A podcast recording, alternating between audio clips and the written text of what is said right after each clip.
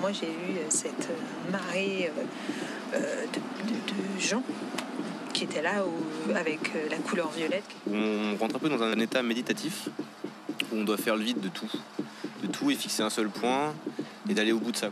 Maintenant, je décide de, changer, je décide d'évoluer et je décide de, faire de ma vie quelque chose de beau. Est-ce que l'homme est fait pour travailler? Déjà, c'est la première question. Nous cherchons tous du sens. Et si certains, ici et maintenant, en créaient? Et si leurs témoignages, recueillis au sein de milieux différents, nous inspiraient? Pour participer à des formes de réhumanisation, à co-imaginer et à co-construire. Ces carnets alvéoles mettent en lumière des femmes, des hommes, qui inventent leur place dans l'écosystème humain et l'impact vers plus de conscience, de liberté, de créativité, de mouvement, pour déjouer nos cultures d'organisation et de contrôle qui semblent s'être coupées du vivant. Une mosaïque du potentiel humain aux quatre coins du monde, des parcours résilients, des prises de conscience, des transformations individuelles, tout près de nous, comme des déclencheurs intimes et politiques. Leur traversée unique et originale pour échapper au conditionnement, pour dépasser leur peur, pour se connaître, pour commencer à se choisir, ressemble peut-être à la nôtre. Et si nous commencions aussi notre révolution personnelle les artisans sont en avance sur leur temps et ont toujours été écologiques et euh, ont toujours travaillé dans le circuit court pour la plupart. Donc je pouvais apporter de la conscience ou la conscience à travers la consolidation d'équipe. Je me suis rendu compte que faire la génie civile tout court, c'est pas quelque chose qui me rend heureux, c'est pas quelque chose qui justifie mon existence. Bonjour. Bonjour. Alors vous êtes Mathieu Blanchin. Vous êtes Montreuillois, d'origine des Alpes. Oui. Vous avez 56 ans, vous êtes thérapeute énergéticien et vous avez créé une bande dessinée sur votre expérience de mort imminente et toutes les années qui ont suivi. Qu'est-ce qui vous a amené à mettre en image cet épisode de votre vie? Quelles sont les étapes pour en arriver là? Alors un jour, je me suis réveillé et tout le monde me de quelque chose que, dont j'ignorais absolument la nature pour moi, quand j'ouvre les yeux et que je commence à avoir des repères, euh, je vois une chambre qui ressemble à une chambre d'hôpital. Et mes proches, euh, petit à petit, me disent que je viens de sortir du coma. Mais pour moi, ce que je viens de, vivre, c'est trois années. Quand, je cherche un équivalent dans les années qui suivent, petit à petit, en faisant un tri dans, tous mes souvenirs, je viens de vivre trois ou quatre années de voyages euh, intersidéraux, d'expériences euh, en dehors de la chambre d'hôpital, de, révélations, d'enfer psychique également, de, moments très douloureux. Dans le corps aussi, puisque j'ai été maltraité euh, euh, durant les soins, par mégarde, par ignorance, comme souvent ça arrive mal encore dans les hôpitaux. j'ai été maltraité par déni de, vie. Parce qu'en fait, quelqu'un qui est dans le coma, même si ça s'améliore aujourd'hui, de plus en plus, c'est quelqu'un qui est off pour beaucoup de médecins encore. Or, ce que, je venais de vivre moi prouvait et me prouve encore aujourd'hui que, que la vie continue, la vie émotionnelle, la vie amoureuse éventuellement, la vie euh, sensorielle et la vie créative aussi. La difficulté, c'est que comme on a, à un moment donné, on, le psychisme peut commencer à décoller du corps, la difficulté, c'est que sans corps, c'est difficile de situer ces expériences-là. Et c'est ce qui va nous arriver tous un jour, c'est-à-dire en quittant le corps, euh, ne plus avoir ce repère-là, euh, cette enveloppe et en même temps euh, de prise de terre, je dirais, puisque notre densité nous permet justement de vivre l'incarnation. Alors pour, pour expliciter plus, simplement ce qui s'est passé, à l'origine de ce coma, c'est des maux de tête un samedi matin, qui sont de plus en plus violents. Et en fait, il y a eu une série d'erreurs médicales. Bah, d'ailleurs, j'habitais déjà cette maison à Montreuil. Et avant que je sois, je sois euh, admis à l'hôpital euh, Trois communes de Montreuil, j'ai vu 5 ou 6 médecins successifs. Euh, mon épouse n'a pas eu l'idée d'appeler le 15 parce que voilà, c'est d'urgence vitale. On est rarement confronté à ça quand c'est pas notre métier. Et donc, elle a appelé Médecins sans frontières, SOS Médecins, et ils ont défilé les uns après les autres en, faisant des erreurs de diagnostic. Et quand j'arrive à l'hôpital finalement euh, le, samedi soir, euh, là à nouveau erreur de diagnostic, on, me met sous... euh, les médecins pensent que, je, suis en un- que j'ai un problème rénal, que je suis alcoolique, et donc je suis en, dans un service de, gastro euh, toute la nuit. Et mon épouse me retrouve le dimanche matin, tout nu, dans le, coma. Elle est- apparemment, elle est la seule à savoir que je suis dans le coma. Et là, euh, on lui dit revenez plus tard, madame, il va mieux. Le dimanche soir, donc après ce qui, commence à être une agonie, le dimanche soir, 36 heures après mon arrivée à l'hôpital, les médecins disent à mon épouse, médecin de garde à mon épouse, euh, il va rentrer. Vous, vous le ramenez chez lui. Alors, mais elle dit, mais vous ne l'avez pas vu. Vous l'avez pas vu. Je ne peux pas le porter sur mes épaules. C'est un légume. Et à ce moment-là, le bouche à oreille euh, de mes amis, de ma famille euh, est enclenché depuis un moment, parce que mon épouse a appelé partout. Et il se trouve que j'ai un cousin urgentiste qui habite Grenoble et qui est, euh, qui est chef de service d'urgence qu'il était, qui est à la retraite maintenant. Il s'appelle Roch Blanchin. Et on peut dire que son intuition était solide comme un roc ce jour-là, parce qu'il a dit à ma mère au téléphone, donc dans, dans- les Alpes, il est en train de partir là, faut- j'aimerais savoir ce que, le scanner, donne. Donc à 600 km, c'est mon, cousin qui va faire le diagnostic que je suis en train de partir. Et à ce moment-là, euh, c'est lui-même qui appelle les urgences de, la Boissière, de l'hôpital Trois Communes, et qui leur dit voilà, la même chose. Qu'est-ce que le dit le scanner? Ah ben on n'a pas passé de scanner cérébral. Ah ben là c'est maintenant, sinon vous savez pas de quoi il sera mort. Voilà. Donc en fait les douleurs, les maux de tête que j'avais le samedi matin, c'était les saignements d'une tumeur que, euh, que va révéler le scanner, puisque à ce moment-là, la tumeur donc saignant. Euh, Ce qui s'est passé pendant toutes ces heures, c'est un début d'agonie, puisque à ce moment-là, le sang fait pression, l'hémorragie fait pression sur le cerveau. Et le cerveau, bien sûr, comme tout ce qui est press- pressé, pressurisé, cherche un échappatoire. Et le seul, échappatoire à ce moment-là, il est connu en médecine, c'est la, moelle épinière, c'est la colonne vertébrale. On appelle ça un engagement. Et donc j'étais en train de commencer un engagement, c'est-à-dire que le cerveau commençait à s'enfuir, en bouillie, évidemment, dans la colonne vertébrale. À ce moment-là, quand le scanner est fait, j'ai retrouvé tout l'historique parce que je savais, je pressentais en me réveillant du coma que, je, que avec toute cette histoire tellement, tellement énorme dans ma vie, tellement incroyable et tellement rassemblant en fait aussi plein de facteurs, de choses qui m'intéressaient aussi déjà au préalable. Les expériences de mort imminente, ça m'intéressait auparavant. Les near death experience, comme disent les Américains. Et euh, j'avais lu La Source Noire à 18 ans. Ce, livre de Patrice Van Hersel qui fait un premier état en France, justement des recherches euh, des, des spécialistes euh, américains qui se rassemblent. Différents, euh, de différents spécialistes, donc euh, neurologues, cardiologues, euh, etc., et qui ont des choses à partager sur leur intuition de ce qui se passe quand la personne est dans le coma. Et effectivement, ces recherches-là ont fait des petits, puisqu'aujourd'hui, en- maintenant, en France, il y a différents médecins qui font aussi cette recherche-là pour d'abord prendre soin des personnes qui sont dans le coma et essayer de les aider. De l'autre rive, je dirais, parce que Aujourd'hui, par exemple, on parle plus de coma euh, au bout de trois mois, au bout de deux mois. On, app- on appelle ça un état végé- végétatif plus ou moins prolongé. De mon temps, on appelait ça euh, euh, voilà, 10 jours de coma, etc. On, entend encore aujourd'hui dans la presse euh, telle personne qui est dans le coma depuis deux ans, c'est plus du coma. C'est un état végétatif dont on ne sait pas si la personne reviendra ni avec quelles séquelles. Alors pour continuer donc le- l'histoire.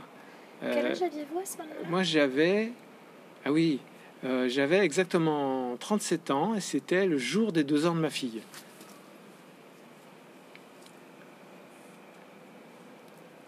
Alors, ce qui s'est passé, c'est que dans les mois qu'on suivi, j'ai rencontré mon premier psychanalyste parce que, autant physiquement, je suis revenu, je suis redevenu assez robuste assez, assez vite parce que j'avais beaucoup d'activités physiques avant le, coma, de différents ordres.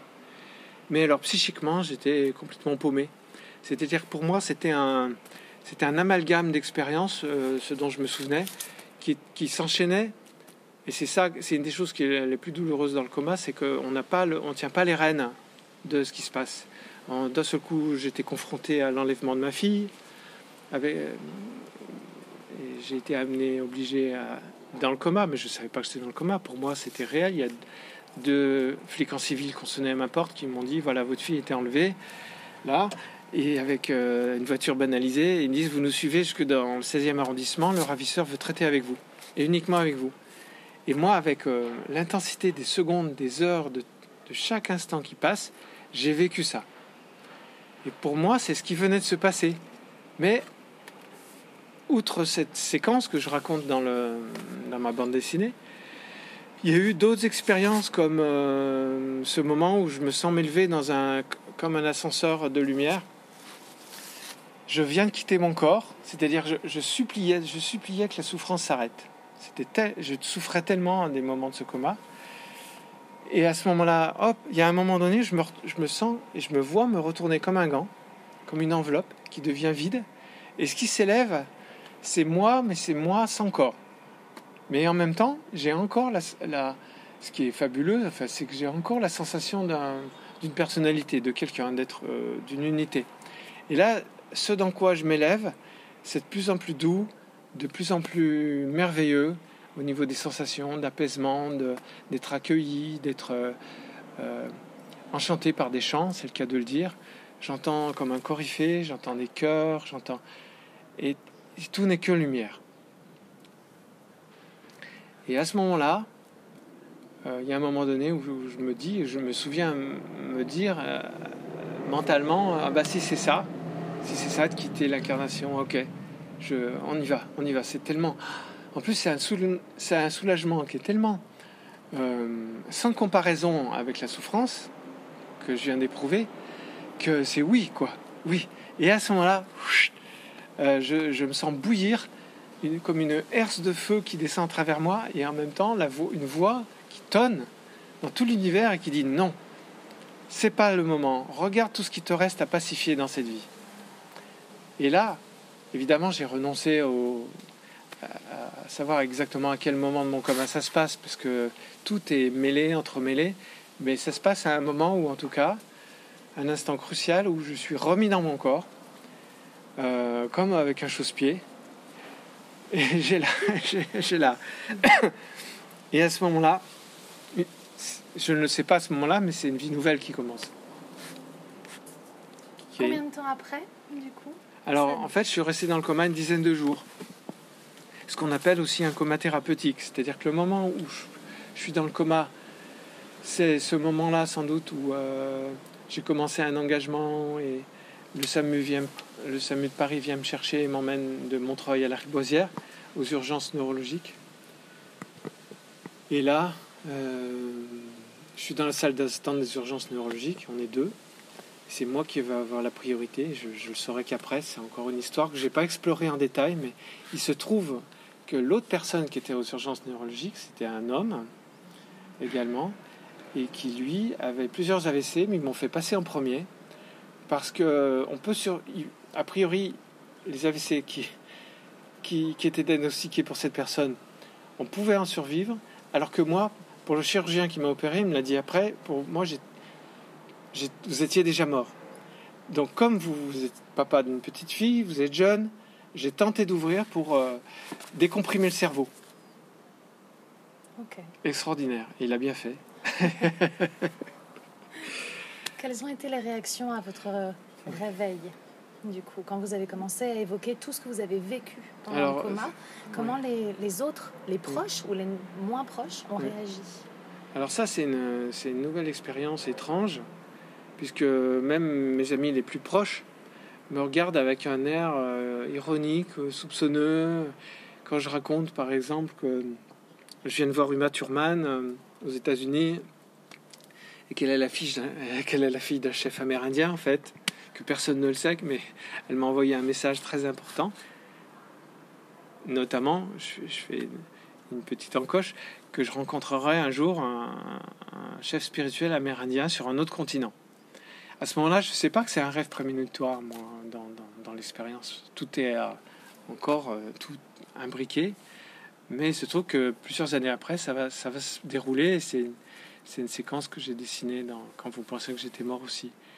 Donc quand je raconte ça, par exemple, mes amis me regardent avec un petit sourire. Ah oui, dis donc, c'est pratique. Alors, euh, un petit coma, hop, et tu te retrouves. Et moi, à ce moment-là, je fonds en larmes à l'intérieur. Pas toujours à l'extérieur, justement. Je me dis, mais si lui, il, il se, me prend pas au sérieux, qu'est-ce qu'il va me prendre au sérieux? Et donc c'est très varié, les réactions.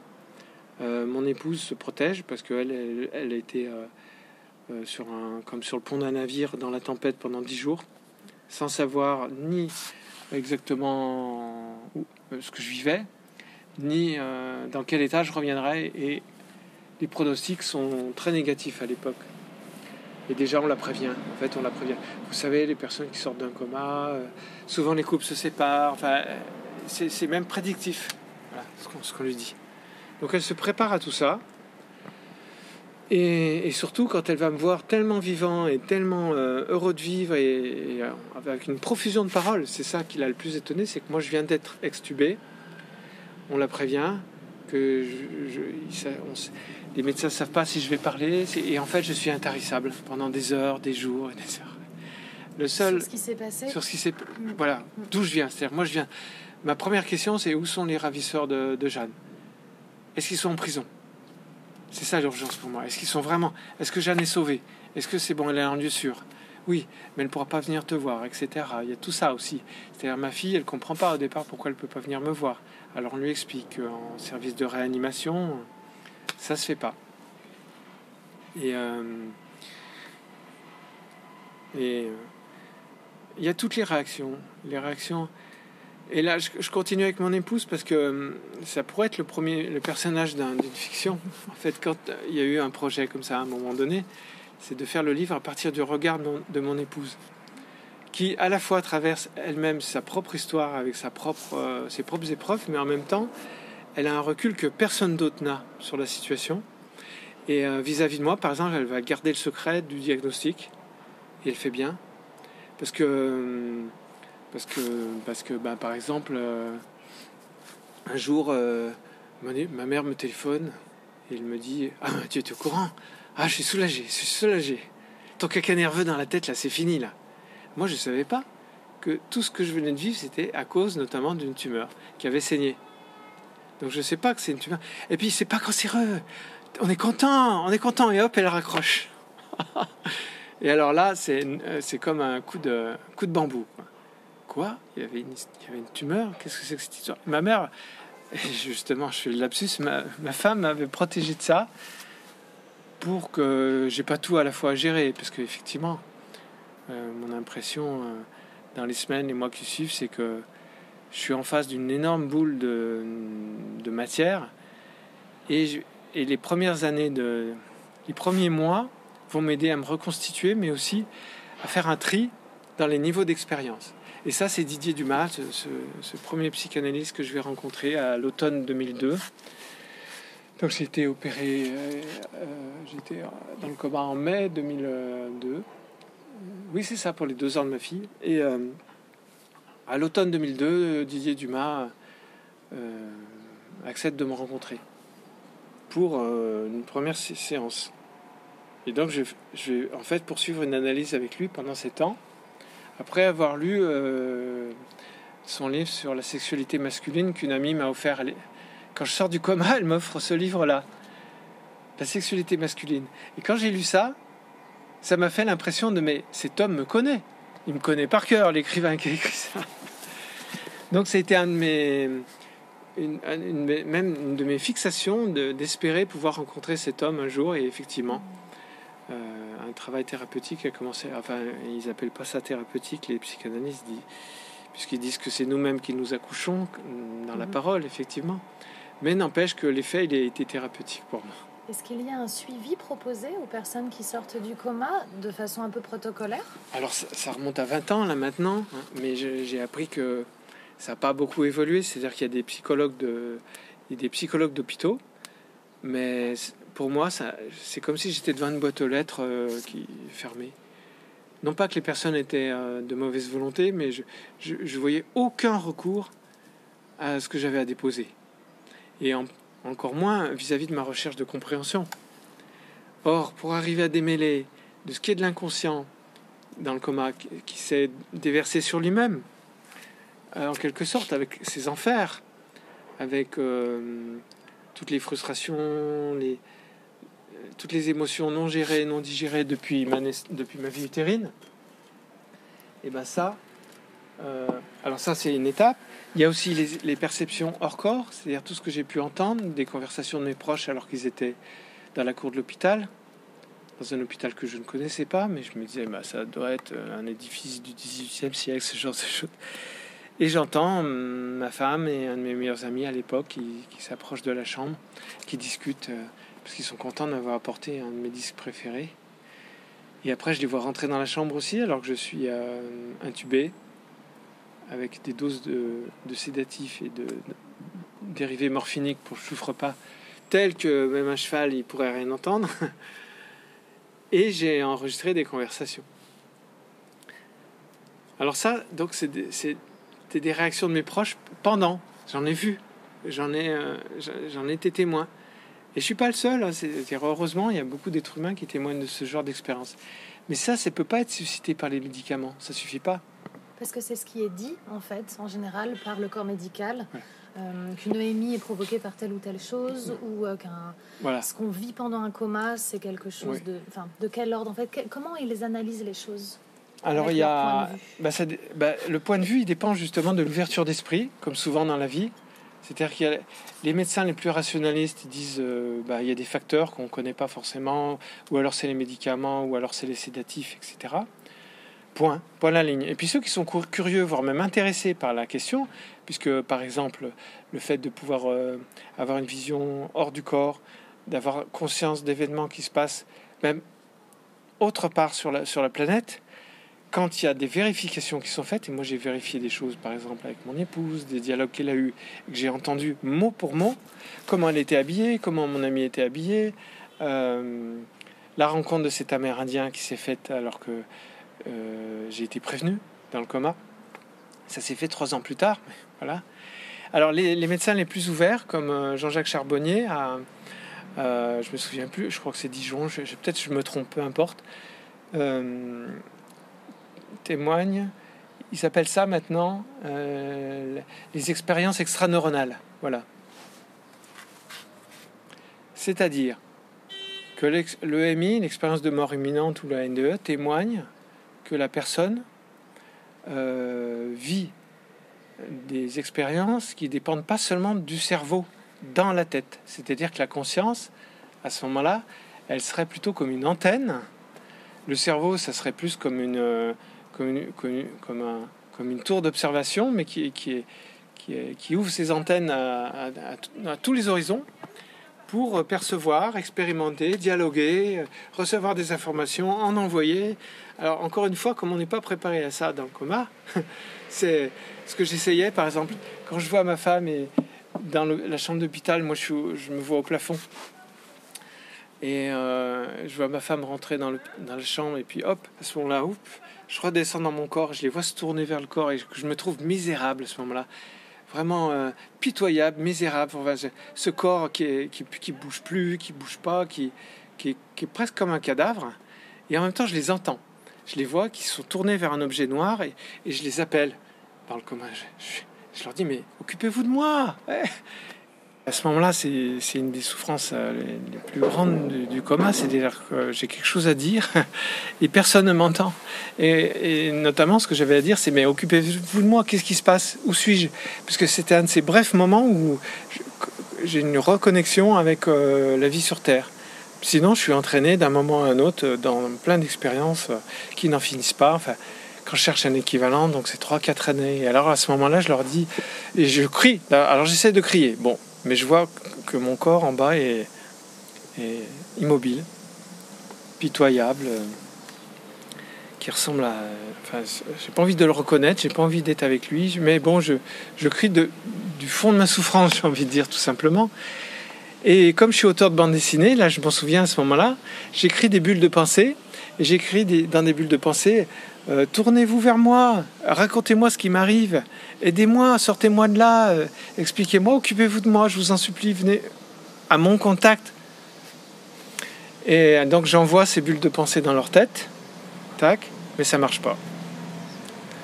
Donc euh, je vois, je, j'ai focalisé là-dessus, mais apparemment ce qui s'est passé, j'ai recoupé ça avec ma femme, c'est que pendant toute leur durée de leur visite, ils ont essayé de faire marcher un, un disque avec les chants de garde de Bingen, sans réussir à faire marcher le CD. Voilà.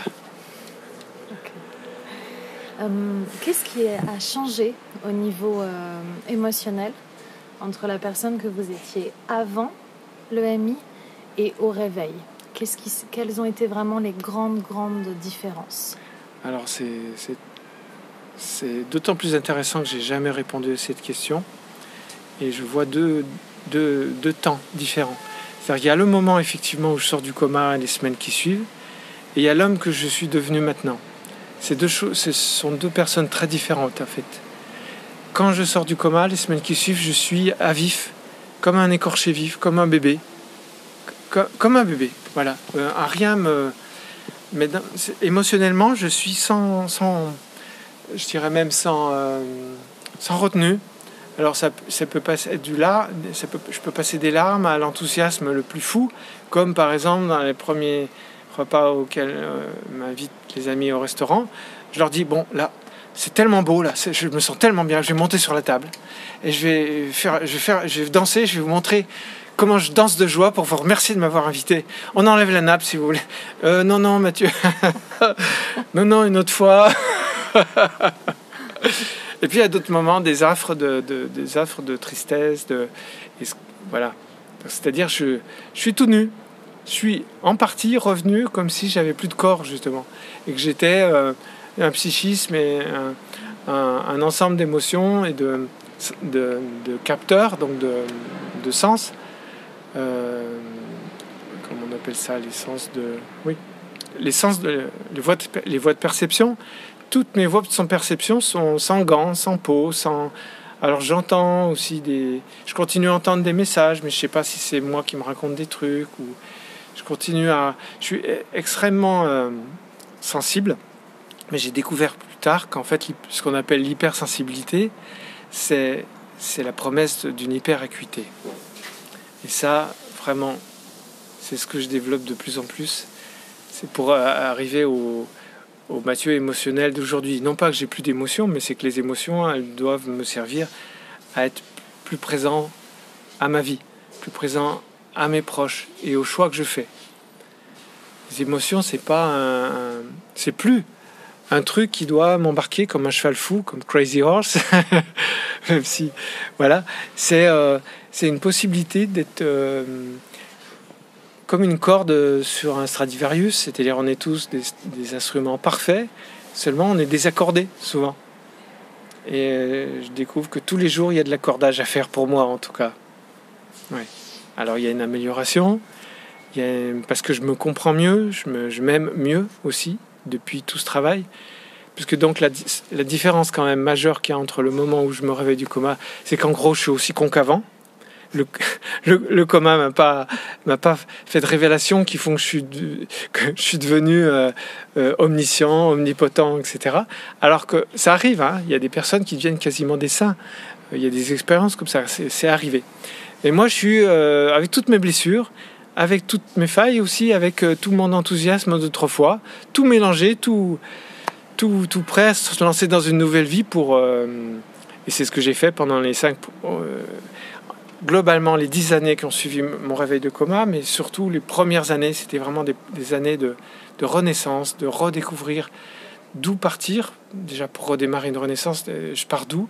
Et en fait, par exemple, ce qui a été passionnant, c'est que Didier Dumas, la première séance où je suis allé le voir, par exemple, il m'a dit, ce psychanalyste qui était très tourné vers les enfants et les autistes, m'a dit euh, alors qu'est-ce que pourquoi vous venez me voir? Je dis je suis tombé dans le coma. Et là il me dit et alors?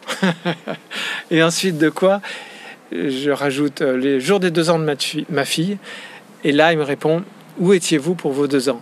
Et alors là et alors là c'était un champ d'exploration et de, de révélation qui, qui n'a pas été tout, hein, mais à l'époque, c'était une étape majeure, puisque j'ai découvert non pas un abandon de ma mère à cet âge-là, mais j'ai vécu, moi, pour mes deux ans, j'ai eu le ressenti d'être abandonné par ma mère, puisqu'elle me donnait à sa mère pour m'élever, alors qu'elle était enceinte de deuxième, et que, comme souvent, et encore aujourd'hui, mais dans les années 60, on préférait dire je risque de le faire souffrir plutôt que euh, de dire simplement ce qui se passe.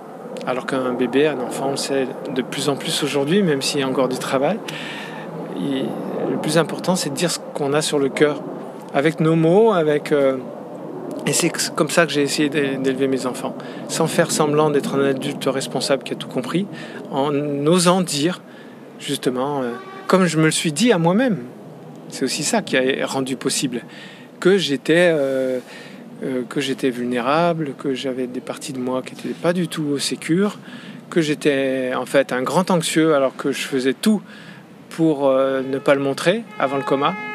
Ça, par exemple, c'est très important. J'avais une boule au ventre depuis toujours et j'en parlais à personne. Et cette boule au ventre, elle a contribué à créer la tumeur. Ça, c'est dans l'histologie que moi, je me suis reconstitué.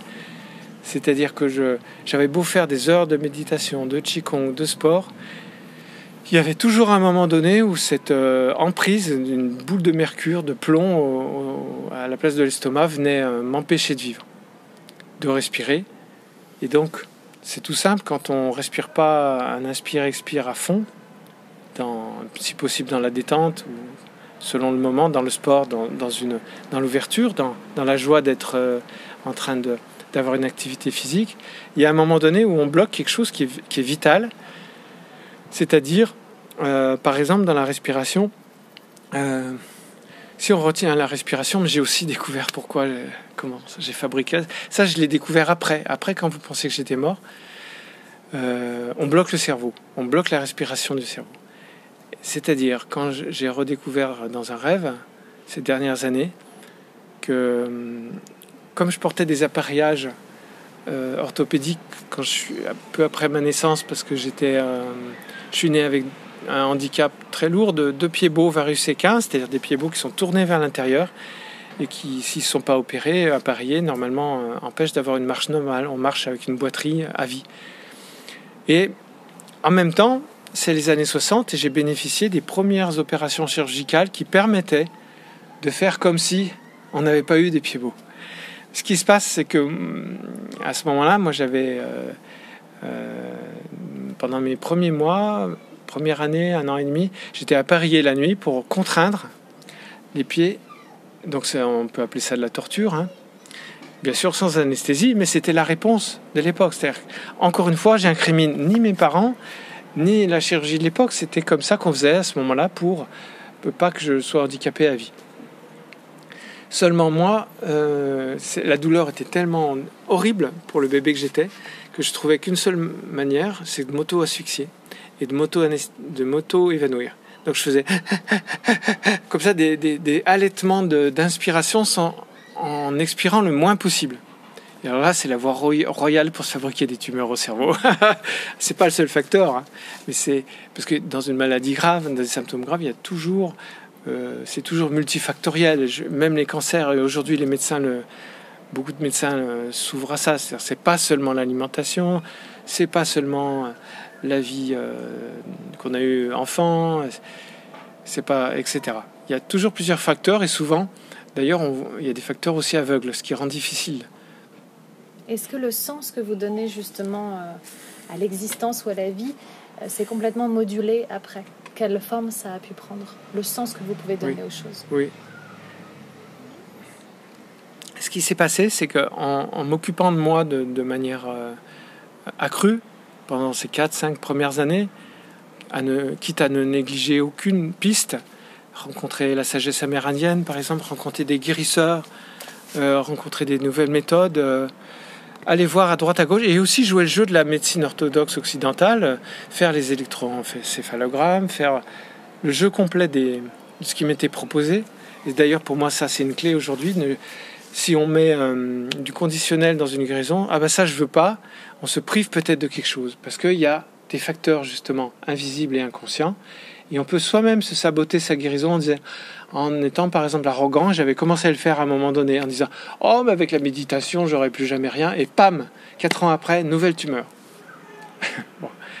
Donc, la, vision de la vie aujourd'hui, je dirais, euh, suite à, tout ce travail et aux fruits que, j'ai pu avoir à différentes périodes, c'est qu'un émerveillement, un émerveillement de plus en plus grand devant tout ce, qui se produit. Et, euh, et un sentiment aussi de responsabilité, c'est-à-dire que en fait, je choisis ma vie. Et c'est moi qui fais ma vie. S'il y a un peu de fleurs qui me la, sur la tête, c'est que j'ai pas été attentif à avoir le nez en l'air au moment où il le fallait. Si je tombe à vélo, comme ça m'est arrivé récemment, c'est que j'ai pas tendu le bras et la personne qui me dépassait par la droite n'a pas pu voir que j'allais tourner à droite. Et donc c'est pas à cause de la trottinette, c'est pas à cause de ce gamin de 10 ans qui connaît pas le code, c'est moi. Et c'est un message de mon âme qui me dit encore une fois à ce moment-là, par exemple, qui me dit T'as pas fait attention, Mathieu, c'est pas la vie que tu as choisie. Tu choisis une vie en étant attentif. Alors si tu, veux continuer, c'est chaque jour quand tu te brosses les dents, et c'est tout le temps. Alors évidemment, les fruits de ça, il y en a qui sont très agréables, et puis il y en a d'autres, c'est être attentif aussi, et concerné, et, présent quand on remplit des papiers pour les impôts, par exemple. Au lieu de se dire, alors que je suis pas le premier, c'est se dire, oh j'en ai marre, cette paperasse, et tout ça. Et en fait, quand on dit ça, on crée à l'intérieur, c'est aussi la découverte du travail de Masaru Emoto, ça aussi c'est une grande clé pour moi. C'est-à-dire quand on, quand on prononce, euh, quand on dit à une fleur euh, qu'est-ce que tu es belle, et eh ben, en retour, on a le retour d'énergie de, la fleur qui nous dit la même chose, qui nous envoie de l'amour. Alors quand on dit en sortant dans la rue un jour de pluie, quel temps de merde, et eh ben, c'est ça qu'on induit dans nos cellules. Est-ce que les valeurs que vous aviez avant l'expérience euh, sont les mêmes? Mais c'est comme si elles avaient été un peu camouflées, qu'elles sont transcendées après, ou est-ce qu'elles ont vraiment évolué, elles sont très différentes, vraiment dans vos valeurs profondes, ce que vous avez envie de retransmettre. Oui. Alors c'est à la fois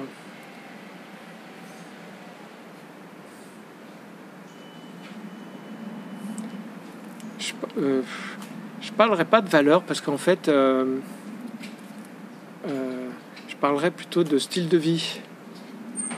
Euh, j'avais, disons que j'avais une aspiration pour, à la spiritualité depuis toujours, depuis enfant. Je me disais que les adultes qui font les malins là autour de la table à ricaner pour des blagues euh, que je comprends pas, euh, ils cachent quelque chose. Vraiment. c'est ce que je suis en train de redécouvrir dans mon prochain projet où je dessine une partie de ma vie adolescent. C'est c'est-à-dire que ce que je comprends pas et ce que j'ai pas compris pendant longtemps, ce qui a été longtemps une souffrance, c'est pourquoi il y a un secret qui a l'air tout simple, c'est et que les adultes le partagent, le partagent pas.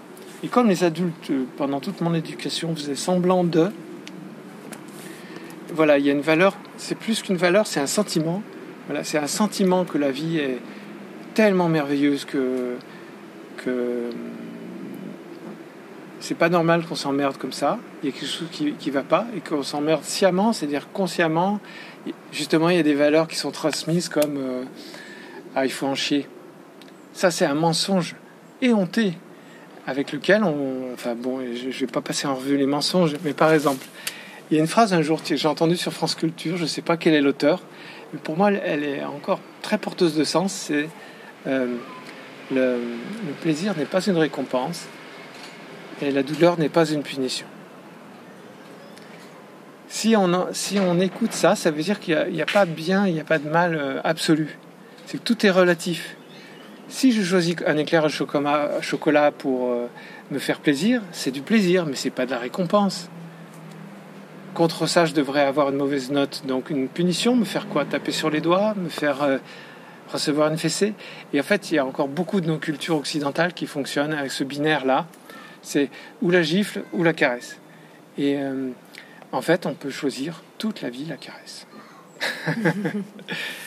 c'est la, grande révélation que j'ai eue ces dernières années, c'est ça, c'est que je choisis absolument de vivre chaque instant de mon existence. Si je suis pas heureux ici, je vois pas pourquoi j'incriminerais le temps, la météo, alors qu'en fait, je peux prendre mes, bagages et prendre la route comme, euh, comme tous les êtres humains, on fait de tous les jours. S'ils sont malheureux quelque part, ils s'en vont. Alors après, c'est vrai que pour rejoindre une question évidemment actuelle, si je pars sur un bateau et que j'attends d'être accueilli bras ouverts de l'autre côté, c'est pas évident pour tout le monde. On parle majoritairement euh, de burn-out. Oui. Et euh, on en parle un peu comme, euh, comme le mal du siècle. Mm. Est-ce que ça pourrait être lié à tout ce que vous venez d'évoquer sur, sur le fait de ne pas s'autoriser à, d'être complètement bloqué en fait par des conditionnements ou des, des, choses imposées, et de ne pas écouter un peu une aspiration propre? Est-ce que vous pourriez associer votre expérience et tout ce que vous venez de nous dire avec un peu ce. Ce qui fait la différence en fait entre le, le Mathieu qui, peut, qui, la tumeur que j'ai fabriquée, c'est aussi ça peut être aussi lu comme une forme de burn-out. C'est quand vous avez, quand vous en avez parlé, je l'ai vu immédiatement. C'est-à-dire que cette cette, cette anxiété que j'avais permanente, même quand j'avais du travail, j'avais beaucoup de travail en illustration, faire des dessins quand j'avais pas six mois d'avance de travail sur mon agenda, j'étais angoissé. Et quand j'en avais six mois aussi d'avance, eh ben, j'étais quand même angoissé. Donc c'est-à-dire, il y avait rien. C'est une, une, question de conscience. J'avais pas conscience de ce qui faisait que j'entretenais un état euh, de, de mal-être permanent, tout en même temps. C'est aussi la, la, merveille de ces années-là, c'est que j'étais pas un garçon malheureux, fondamentalement. J'étais pas angoissé. C'est-à-dire que l'angoisse, souvent, c'est quelque chose qui, qui, englobe tout. Il y avait une, comme ça, insidieuse, euh, une, anxiété qui se manifestait à, tout moment. J'ai découvert grâce à la psychanalyse, en grande partie, euh, le petit garçon blessé que je continuais à être euh, en étant adulte, mais je ne pouvais pas le voir avant la psychanalyse. En l'occurrence, il y a d'autres manières de le découvrir, mais j'ai mes rencontres de, de Dominique Rankin, cet Amérindien chef spirituel chez les Algonquins, m'a amené des révélations du même ordre. Oui, il y a plusieurs manières. Mais il faut, il faut pouvoir, pour moi en tout cas, il a fallu que je défocalise de ma vision égotique. Non pas et, et, là, je suis très euh, attentif à ça. C'est-à-dire que l'ego, c'est une instance très importante dans notre vie. C'est il est souvent même à choyer, c'est-à-dire la, bienveillance envers soi-même, mais seulement quand l'ego décide de tout, c'est moi, moi, moi, moi, moi, moi, euh, là, en général, c'est la catastrophe. Et justement, c'est moi, je veux du travail, moi, je veux du fric, moi, je vais mettre mes enfants à l'abri, moi, moi, moi, moi. Et en fait, l'intuition dans tout ça. Et l'intuition, euh, une conscience élargie, plus douce, plus calme, ça permet dans d'englober justement l'ego dans l'amour, euh, la personnalité, autrement dit, et de lui dire ok, c'était super utile pour ranger les tiroirs, remplir la, les déclarations d'impôts, tout ça, mais pour l'intuition, t'es nul, c'est pas ton boulot. Donc on peut pas demander à une société, on, y vient un petit peu à votre question, à une société de, fonctionner dans la, dans la performance tout le temps, en laissant euh, entrouverte la porte de l'intuition. Et ça veut dire que cette bande dessinée, elle a été créée vraiment avec une conscience et une intuition très différentes des dessins ou de tout ce que vous aviez pu faire avant le l'EMI. D'ailleurs, j'ai, euh, de manière indirecte, comme cette bande dessinée, je l'ai faite à une époque, euh, j'ai fait dix ans après le, coma, hein, euh, un peu plus de dix ans. Pendant ces dix ans, je suis revenu au dessin, progressivement, et j'ai accompli mon rêve en fait. Je suis devenu auteur de bande dessinée à part entière. Et ça, euh, comme je gagnais bien ma vie avec l'illustration, les storyboards, etc., j'étais un, petit peu un mercenaire du dessin, comme beaucoup de collègues. Mais euh, pour pouvoir développer un projet, je ne me voyais pas développer tout seul. Je n'avais euh, pas les épaules pour développer tout seul un projet d'album, de, de, récit au long cours. Je trouvais pas. Alors je faisais des expériences chez, les éditeurs indépendants. J'ai fait plein d'expériences, mais j'étais pas payé pour ça. Alors c'était super parce que j'étais publié dans des revues euh, prestigieuses à l'époque, euh, Lapin, l'association par exemple. Mais je voyais pas comment, euh, je voyais pas. Justement, c'est la question de l'ego et de la raison. La raison ne voit pas tout. Et il m'a fallu un coma pour que je me réveille. Et que, en l'occurrence, mon état de santé ne me permet plus pendant longtemps de me concentrer sur plusieurs choses en même temps. Donc je ne pouvais plus faire une couverture pour un livre de, science-fiction, en même temps un livre pour enfants, etc. C'était impossible physiquement. Je devais rester concentré même à des époques. Euh, je faisais un dessin, une toute petite vignette par jour, et être heureux de ça, humblement, et d'être entièrement heureux de ça. Petit à petit, il y a une robustesse qui, est venue, mais à cette époque-là, bah, je, me suis remis en selle, j'ai mis à le dire, grâce à une femme, grâce à une biographie de Calamity Jane.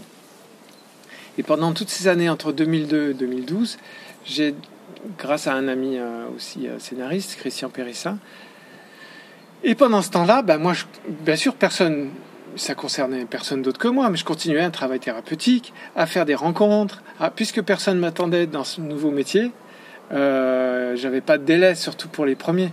Donc l'éditeur me laissait la bride sur le cou. Il voyait petit à petit les pages arriver et, il se trouve que ça a été ça a été formidablement accueilli avec un prix Angoulême, etc. Et là, ben en fait, euh, vient la nouvelle partie de ma vie. C'est-à-dire que je sens à ce moment-là que tout ce bien-être que je me suis procuré à moi-même, euh, ça doit profiter à autrui. Alors là, à nouveau, c'est-à-dire j'ai toujours massé euh, dans toutes les activités que j'ai eues, massage, qigong, enfin qigong, etc.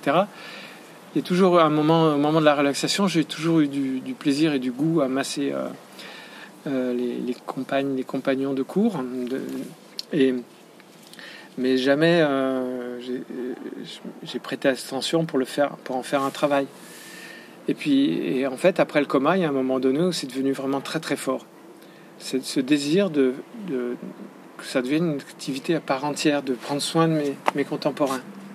Mes enfants, bien sûr, mais aussi d'autrui. L'écosystème. L'écosystème, voilà. Et alors à ce moment-là, bah, euh, comme souvent on fait, on fait avec du connu, on ouvre les tiroirs, donc ostéopathie, euh, médecine chinoise. Et en fait, rien de ce qui m'était proposé à l'époque, les formations étaient trop longues ou trop coûteuses et rien, ça ne collait pas. Et euh, là aussi, je me suis laissé entraîner par l'intuition. Comme je recevais euh, des soins d'un énergéticien qui s'appelait, qui est encore vivant, qui est la retraite, qui s'appelle Paul-André Latulipe, qui m'a fait tellement de bien avec ses soins d'harmonisation énergétique. Un jour, je lui ai dit Est-ce que vous feriez une formation? Est-ce que vous faites des formations? Et là, j'apprends à ce moment-là que des amis du Jardin d'idées, donc le centre euh, créé par Didier Dumas, sont eux-mêmes en train de demander à Paul-André Latulipe de créer une formation pour l'association du Jardin d'idées. Donc ça a été un, des, moments euh, merveilleux puisque j'ai appris donc cette, euh, cette méthode qui a été canalisée par Marie-Lise Labonté. Et là où moi j'ai reconnecté avec le coma, c'est que j'avais entendu parler de ça dans le coma, les corps subtils, les chakras et comment ça circule, tout ça. Donc c'est devenu simple et au fil des années je me suis formé et j'ai... Euh, j'ai complété aussi cette formation pour enraciner bien avec une base de formation shiatsu. Voilà. Et tout a pris sens. Et au, fil des années, tout s'est euh, euh, euh, morpho relié, ouais, puisque c'est des périodes aussi où je me disais mais alors c'est comment je comment je fais avec le dessin? Est-ce que je continue à dessiner? Bah oui. C'était pas incompatible du tout, au contraire. Au contraire, oui. Quel a été l'impact l'impact de cette bande dessinée spécifiquement sur des personnes qui peut-être sont sorties du coma ou, sont des proches ou non, ça n'a rien à voir, mais quels ont été les retours? Qu'est-ce que ça a modifié justement euh, au niveau de l'écosystème global, cette bande dessinée? Alors, euh, il y a eu des retours, euh, des réactions insoupçonnables et insoupçonnées, mais que je désirais inconsciemment. par exemple, un jour, quasiment coup sur coup, en l'espace de deux semaines, il y a deux médecins euh, réanimateurs qui m'ont contacté pour euh, que je vienne témoigner dans leur colloque annuel à propos de mon expérience de mort imminente et que je vienne raconter finalement mon souvenir de euh, ce qui m'est arrivé, pourquoi et ce que j'ai ressenti dans le coma? Parce que tous ces médecins-là continuaient évidemment à faire progresser. Et ce que j'ai découvert, c'est que 20 ans après, la médecine a changé déjà, et heureusement. Euh, même si elle manque évidemment euh, cruellement encore de priorité de moyens. Ça, c'est une évidence. Euh, par exemple, il y a 20 ans encore, la majorité des, dans les centres de réanimation, on disait euh, bon, on les endort, puis pendant qu'ils dorment comme ça, ils se réparent. Mais en fait, le, discernement quant à, au moment où on réveille la personne, il est fondamental et cette réflexion-là, elle est, elle est venue au premier plan. C'est ce que j'ai découvert en écoutant les médecins, les réanimateurs, les kinés euh, qui interviennent en réanimation ou en post-opératoire pour justement aider les personnes à revenir dans leur corps, concrètement. Ils ont vraiment été à l'écoute de ce témoignage Oui. pour pouvoir modifier aussi Au leur point- manière de Au fonctionner. point que sur, sur la trentaine, parfois, il y a des médecins qui venaient me voir après mon intervention qui étaient émus aux larmes. Ils m'ont dit Mais ce que vous faites là, on a, on a tous besoin de l'entendre. Parce qu'on en a l'intuition. Mais souvent, les personnes n'osent pas aussi témoigner. Parce En fait, qu'on ça est. donne l'autorisation. Oui, Ça- oui. Absolument. Donc euh, aujourd'hui, par exemple, on, euh, bah, une des questions justement qui se pose, c'est si c'est pour les infirmiers, les infirmières de nuit et de jour, c'est que s'il se réveille le patient, il faut lui parler. J'ai entendu ce genre de réflexion. Eh Ben oui, ça veut dire qu'il faut du temps, il faut être là, peut-être même euh, être en considération, en empathie, peut-être même dans une relation directe. Est-ce que vous avez rencontré d'autres personnes qui sont sorties du coma ou vraiment les, les, contacts principaux c'était plutôt pas avec les médecins ou euh, avec le corps médical plus qu'avec des patients Alors, euh, parmi mes premiers patients, plutôt pas mes, mais les premières personnes qui sont venues me voir, c'est suite à un courrier qu'elles m'ont écrit après la lecture de Quand vous pensiez que j'étais mort.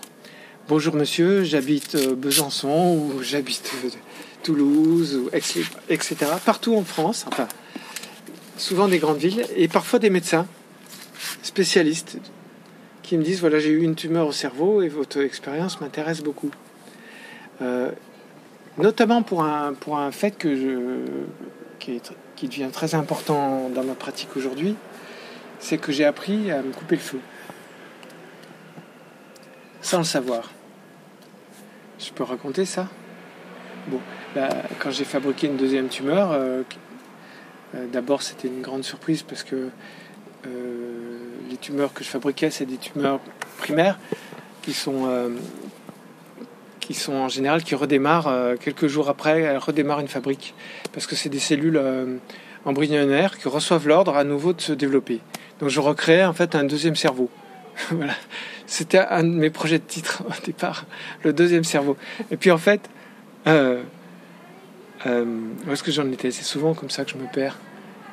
Euh, vous pouvez m'aider? Oui. Je me perds vraiment. Oui, c'était vraiment sur cette notion de euh, toutes les personnes qui vous euh, écrivent après la, après la Oui. lecture de la, de la bande dessinée, Voilà.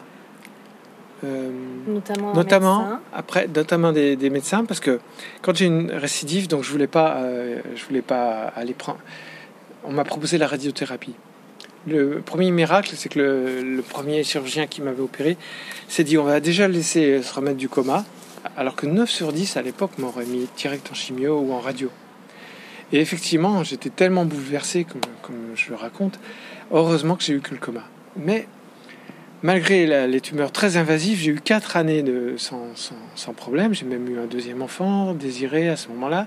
Et pour ces un an et demi, je fabrique une deuxième tumeur. Et là, euh, on propose, on me dit, voilà, il va y avoir la radiothérapie après l'opération. Peut-être ce sera le même genre de tumeur, on, s'en occupe. On réouvre, donc je raconte à mon petit garçon que je vais mettre une fermeture éclair bientôt sur le crâne.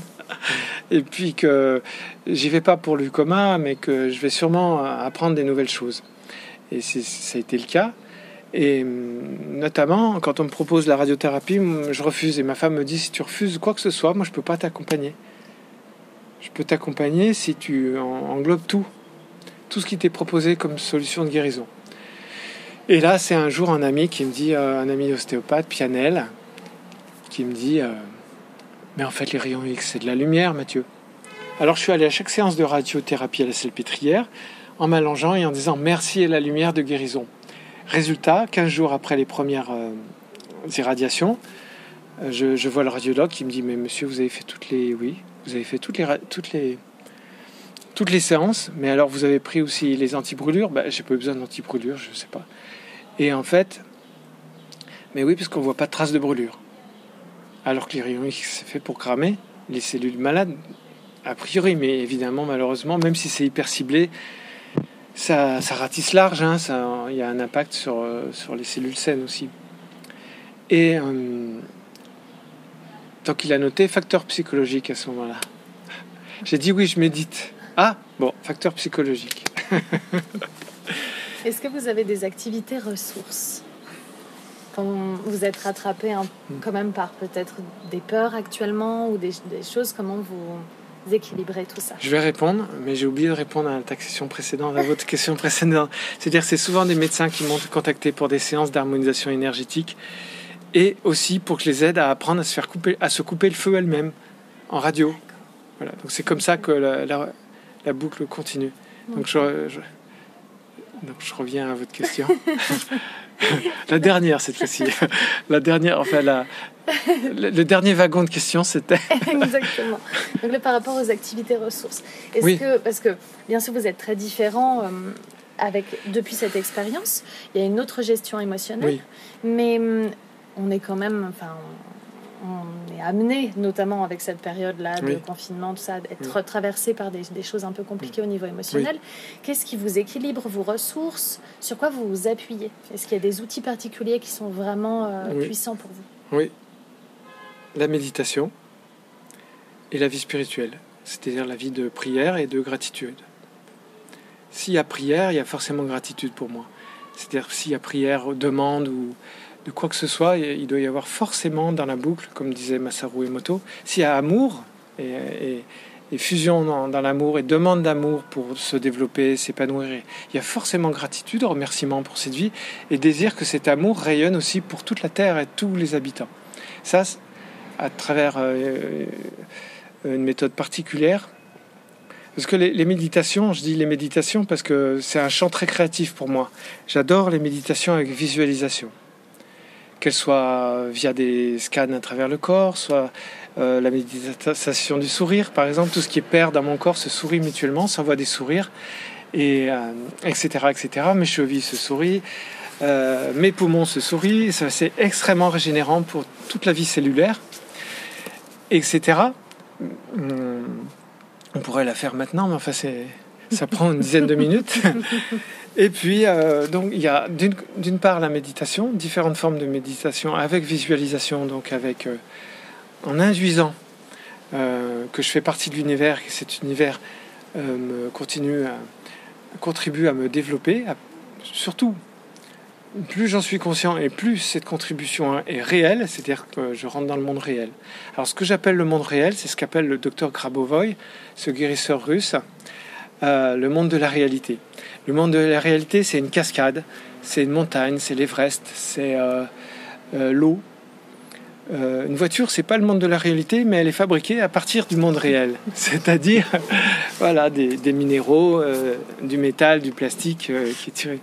Donc le monde réel, il est produit depuis, depuis la, par exemple la racine des plantes jusqu'aux confins des étoiles par une énergie qui s'appelle l'amour. En fait. Donc mon, mon activité ressource principale aujourd'hui, c'est d'inclure dans mes pratiques pour les soins à autrui des pilotages du docteur Krabovoy. Et ce que j'entends par pilotage, c'est ce qu'il dit, j'espère, je pense lui-même, c'est-à-dire euh, on peut tenir les rênes de la réalité. Ça, c'est avec mes mots à moi. C'est-à-dire on peut prendre en charge tout l'univers créé, y compris notre corps, notre psychisme, et l'orienter vers du mieux-être en affirmant, en affirmant que ce développement est, et qu'il est déjà, que mon futur est déjà en train de se dérouler de manière favorable. Alors il y a des règles à un travail comme ça. Il se trouve que souvent ça correspond à des découvertes qui sont faites en physique quantique. C'est-à-dire que nous créons notre réalité, ici, maintenant, et aussi pour l'avenir, et on peut également régénérer notre passé, c'est-à-dire pas détruire notre histoire, mais euh, littéralement régénérer, c'est-à-dire remodeler euh, les... Et ça, ça existe aussi dans d'autres méthodes, hein, comme la sophrologie, la sophroanalyse, etc., certaines formes. On peut remodeler notre histoire de telle manière qu'on redémarre non pas à zéro, mais on redémarre sur des bases qu'on souhaite euh, saine à tout moment et dans toutes les directions. Piloter la réalité, c'est par exemple dire euh, Oh, aujourd'hui, il pleut. Oh, quel joli temps pour les grenouilles. Voilà, elles sont contentes. Elles sont contentes. Et là, à ce moment-là. Changer d'interprétation, changer d'angle de vue aussi. Oui. Et Grabovoi, justement, ce maître euh, russe qui est un guérisseur immensément reconnu aujourd'hui en Russie et pas seulement, dont le, dont le, l'unique souci c'est d'empêcher une catastrophe globale, c'est d'aider les êtres humains à empêcher notamment une catastrophe nucléaire par exemple. Ce qu'il a déjà fait en Bulgarie, il a déjà empêché une catastrophe majeure. Euh, je pourrais retrouver l'année, mais enfin si, les auditeurs s'intéressent, ils pourront retrouver. Et pourquoi je, euh, je parlais de ça? Oui. Que donc pour moi c'est une méthode en même temps complètement laïque, c'est-à-dire qu'il n'y a pas besoin on peut avoir le sens. Par exemple, moi, quand je me réfère au sentiment de Dieu que j'avais depuis enfant, c'est pas un Dieu avec une barbe sur un nuage, c'est la vie.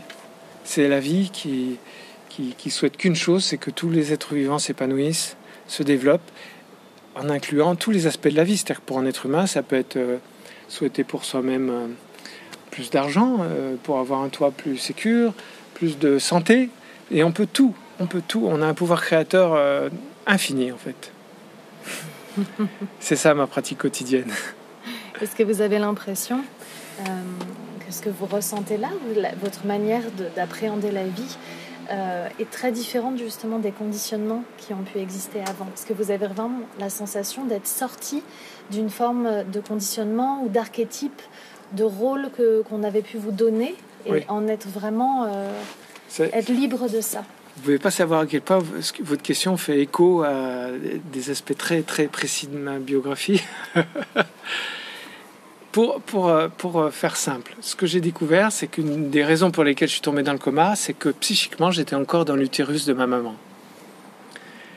Elle m'avait euh, conçu pour être euh, comme son père spirituel, pour être son sauveur, pour être son Christ, pour être son, sa réponse à tout. Et, euh, alors c'est très valorisant pour un enfant, mais quand il grandit, ben, il rencontre pas de femme, ou alors quand il rencontre une compagne, il ne sait pas pourquoi, mais il pleure quand il jouit, euh, ce genre de choses-là. Ou alors dès qu'il faut prendre la parole en public, et je rejoins quelque chose qui m'a touché dans votre euh, question, c'est-à-dire j'ai été promu, comme j'étais, euh, j'ai eu ce souffle enthousiaste pour la spiritualité toujours, j'ai été promu dans certains cercles spirituels pour présider à des réunions, pour et, en fait, je me suis laissé prendre. Donc c'est intéressant. Parce que par exemple, à un moment donné où j'avais les plus hautes responsabilités dans un cercle spirituel, c'est quelques jours après que je suis tombé dans le coma. Cette semaine-là, donc je rejoins le burn-out. Euh, cette semaine-là qui précède le coma, qu'est-ce que je faisais? Je me formais euh, au numérique pour pouvoir mettre en couleur mes bandes dessinées. Et encore aujourd'hui, je suis électrosensible. C'est-à-dire que pour moi, physiquement, d'être devant un écran, ça m'est pénible. Physiquement, ça m'est...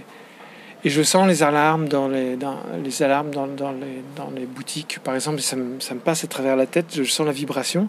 Donc je dis aux personnes, si vous voulez me vendre un téléphone qui fasse pas aussi brouette et lave-vaisselle, je repars tout de suite. Mais c'est tout de suite, c'est dans cinq minutes. je ne veux pas passer une heure à acheter un téléphone. Voilà ce genre de, de truc. Et... Euh, je me formais et c'était très pénible. Alors évidemment, c'est pas juste le fait d'avoir, mais j'étais euh, le fait d'avoir été promu, par exemple, à, des hautes fonctions, mon ego était gonflé comme euh, comme c'est pas possible. J'étais en train d'imploser. D'ailleurs, j'étais mal. J'arrivais une heure avant les réunions. J'étais là, j'étais essoufflé, sans rien faire, et je préparais tout, euh, tous les objets rituels. J'étais là, je me disais. Et puis, et alors évidemment, c'était l'autre qui avait un problème. Parce que, ah, lui, il a oublié les bougies. Ah, mais un tel, il arrive en retard. Alors qu'on est en train de faire une réunion spirituelle sous le regard de Dieu. enfin, tous ces délires-là qui sont, qui sont en fait des. J'aurais été chef d'entreprise, ça aurait été pareil. C'est-à-dire je me prenais pour un hyper contrôlant, mais parce que j'avais aussi accepté ce rôle d'être euh, sous contrôle de ma mère euh, de manière invasive, mais c'est aussi la maman que j'avais choisie dans cette incarnation-là. Quel message vous donneriez à l'enfant que vous étiez? Tranquillise-toi. Sois patient. Tu sais pas à quel point le, le bonheur à venir est incommensurable, mais commence tout de suite. mais il va probablement te falloir des, des trésors de patience et d'attention. Est-ce que le confinement a changé quelque chose sur votre parcours? Ou en tout cas tout cet épisode euh, euh, lié au virus et les conséquences de ça Hmm. Je dirais que de par le- la vie familiale très concentrée nécessairement qu'il y a eu, hum, euh, oui, il y a eu des... Je sais pas si je peux appeler ça des prises de conscience, c'est des... Oui, c'est par exemple de la gratitude, une gratitude supplémentaire pour, euh, pour la, vie, euh, la vie familiale, par exemple. Parce que bien souvent, et en fait c'est comme, euh, comme le matin quand on se réveille, on a l'impression que notre cœur qui bat, qui continue à battre, c'est normal, et on démarre la voiture et hop, sans gratitude, c'est normal.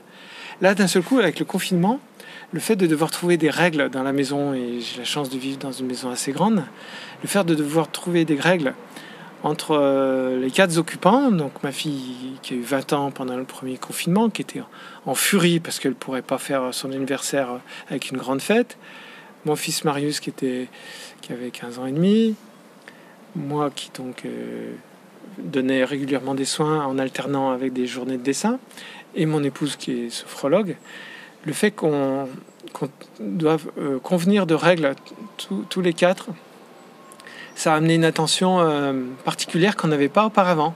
Parce que bien souvent, quelles que soient nos vies, on est en train de courir. Et même après le coma et après tout ce que, je suis racon- ce que j'ai pu raconter, je suis arrivé nulle part. hein. Je suis...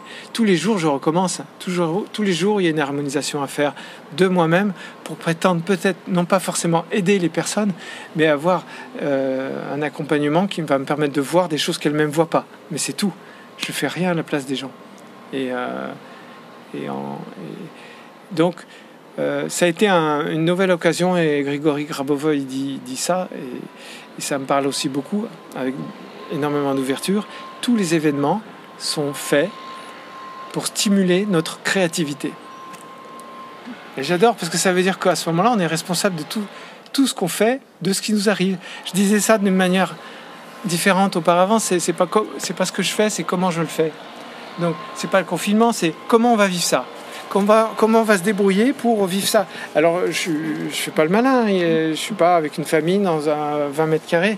On a une grande maison, un jardin, donc on a eu Donc ça a été, euh, je dirais, un élan de gratitude supplémentaire, ce- cette période-là. Euh, parce que ma fille dansait sur le toit, bon, elle avait plus de cours au conservatoire, elle dansait sur le toit. Euh, mon fils, il faisait ses révisions. On répugnait tous à avoir des visios à faire, mais si c'était ça plutôt que rien, eh ben, on s'est dit c'est un passage, on espère que ça sera qu'une période et on va y arriver avec philosophie, comme on dit. Et moi, précisément, comme il y avait. Ça, ils ont, avec leur, euh, idéologie de guerre, ils ont réussi à faire peur tellement à, beaucoup de monde qu'il y avait presque plus de personnes qui osaient venir jusqu'à mon cabinet. Donc je me suis retrouvé à ce moment-là, précisément dans le premier confinement, à dessiner 7 jours sur 7 de janvier 2020 à juillet 2020 pour terminer mon dernier livre, l'histoire d'un, corsaire anglais, un- un- tout en couleur, ce que j'avais jamais fait. Donc ça m'a aussi permis de faire des choses que j'avais jamais faites, en me disant que forcément ça allait ma- marcher, mais là encore, raisonnablement, c'était impossible.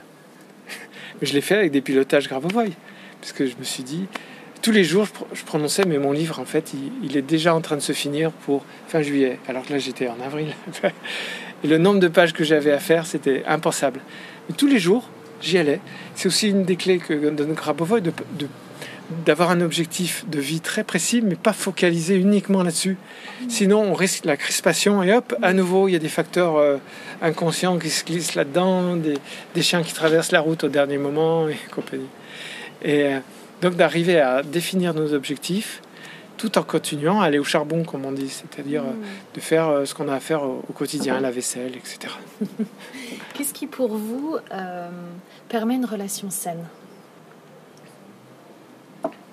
Alors euh, j'ai envie euh, d'emblée de, parler de la communication non violente, comme si un jour il avait fallu créer une méthode pour une autre communication qu'une communication euh, sinon aimante, en tout cas bienveillante. Et donc la curiosité pour l'autre, c'est-à-dire pas la curiosité d'une concierge, de, savoir ce que fait l'autre par, plaisir pervers, mais juste, ou contrôlant, mais par intérêt, pour comprendre. Donc c'est-à-dire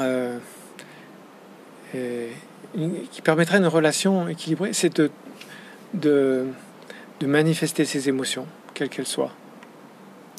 Euh, de même, pour des personnes qui traversent des deuils, est-ce que euh, est-ce qu'il y a des alors le terme conseil n'est pas du tout approprié, mais euh, est-ce qu'il y a peut-être des des retours à faire pour aider à pacifier des, épreuves de ce type Alors ça a été une de mes premières surprises à la lecture de Quand vous pensez que j'étais mort.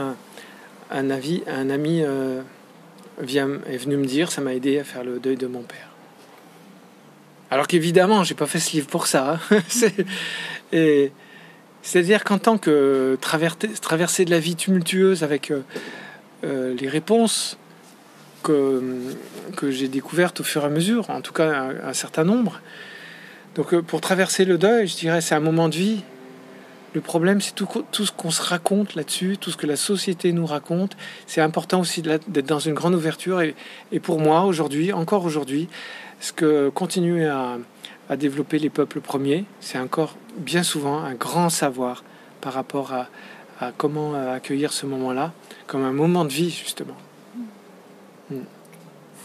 Est-ce que le mot alvéole vous évoque quelque chose hmm.